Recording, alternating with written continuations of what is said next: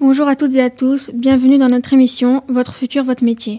Aujourd'hui, nous allons vous présenter les métiers du parc naturel régional de Corse. Yacine et Emma sont allés interroger Madame Caroline Caviglioli lors du forum des métiers qui s'est déroulé le mercredi 13 mars dernier au collège Arthur Giovogne.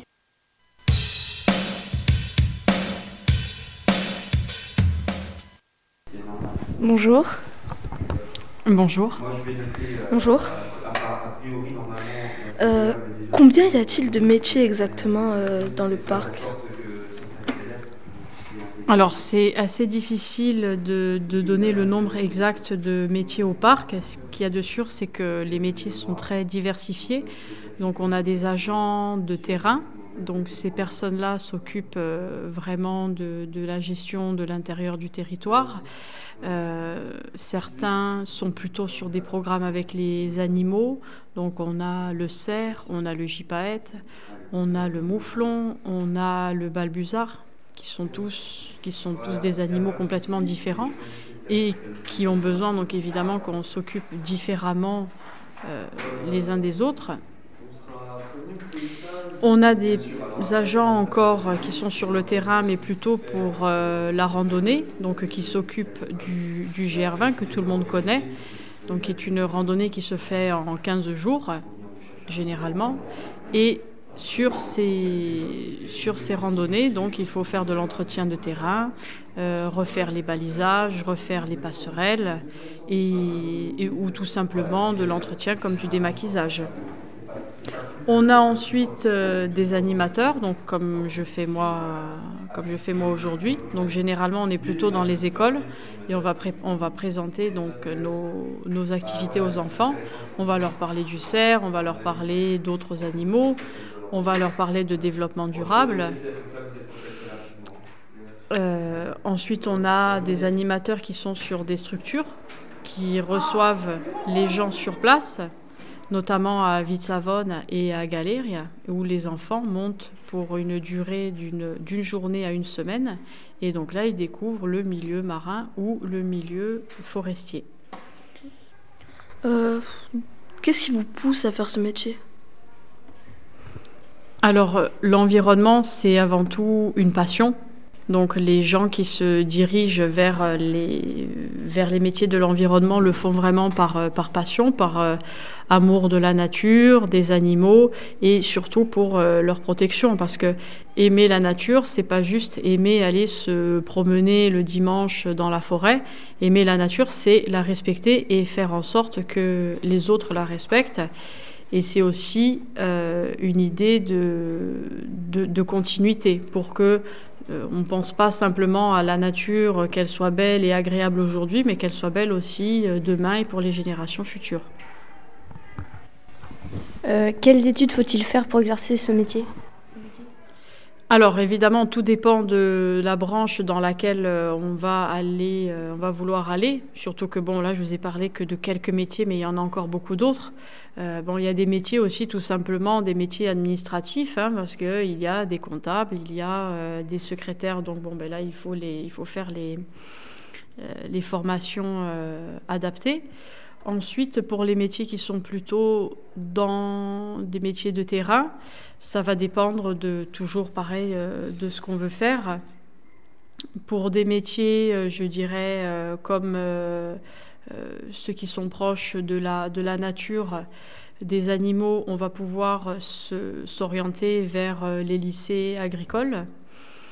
Euh, ensuite, pour des personnes qui, qui vont vouloir travailler donc avec les animaux, mais plutôt dans la partie recherche, dans la partie scientifique, là, il faudra plutôt s'orienter vers des études scientifiques au lycée et ensuite des études supérieures aussi dans le, dans le scientifique.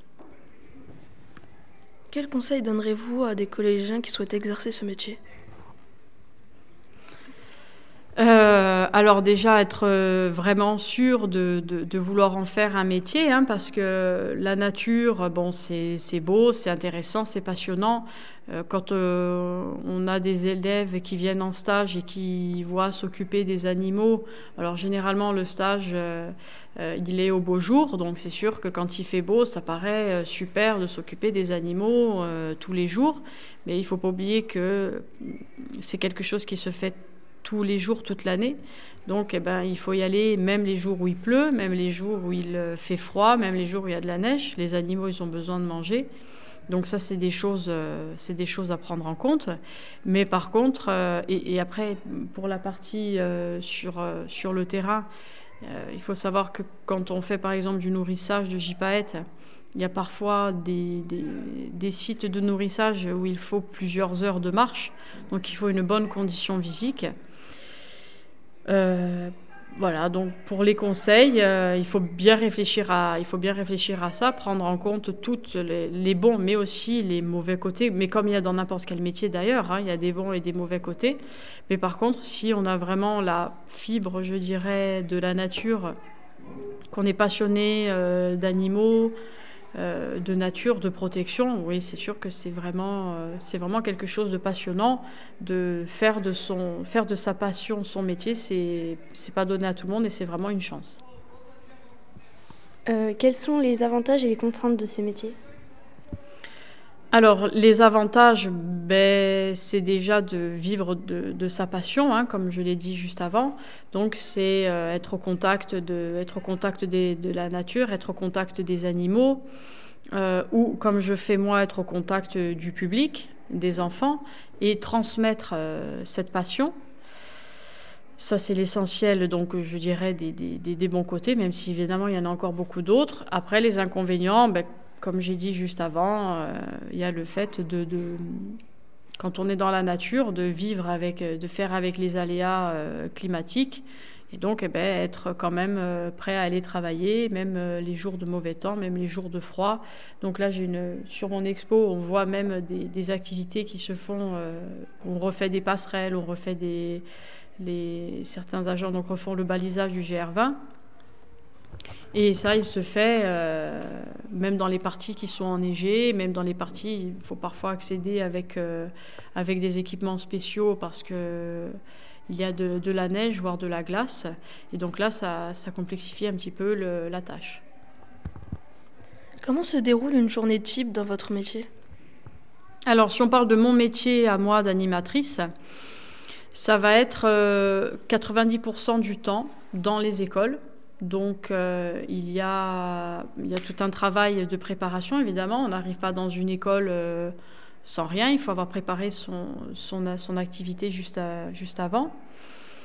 Euh, et quand on arrive en classe, donc, il faut déjà savoir s'adapter au public qu'on a en face, parce qu'on ne va pas parler évidemment de la même manière à des maternelles qu'à des primaires, et donc encore moins à des collégiens ou des lycéens ou du grand public, puisqu'on a aussi des activités avec du grand public. Et donc quand on arrive face à des enfants, donc c'est savoir adapter euh, son, vocabulaire, son activité. Et euh, bah, c'est essentiellement comme ça qu'on fonctionne. Et la journée type, donc, c'est une préparation d'activité. Et après, une fois en classe, euh, faire une activité sur un, sujet qui a été, qui, avec, sur lequel on s'est accordé avec l'enseignante. Bon, avec les petits, on va plutôt parler d'animaux. Euh, on va parler de faune sauvage, on va parler du cerf, on va parler du mouflon, du gypaète, du balbuzard. Avec des plus grands, on va pouvoir aborder des thèmes un petit peu plus, un petit peu plus compliqués, comme les notions de, de protection de l'environnement, de tri des déchets, d'énergie renouvelable, de développement durable. Et voilà, ça va vraiment dépendre du, ça va vraiment dépendre du niveau. Et après, on a une partie aussi donc avec le, grand public sur les, sur les foires les week-ends. Euh, dans, au sein de votre entreprise, travaillez-vous le plus souvent en équipe ou toute seule? Alors pour moi, en anime, pour nous animateurs, on travaille euh, seul. Par contre, les, les, les, les, personnes sur le terrain travaillent en équipe. Euh, merci de nous avoir répondu. Merci à vous.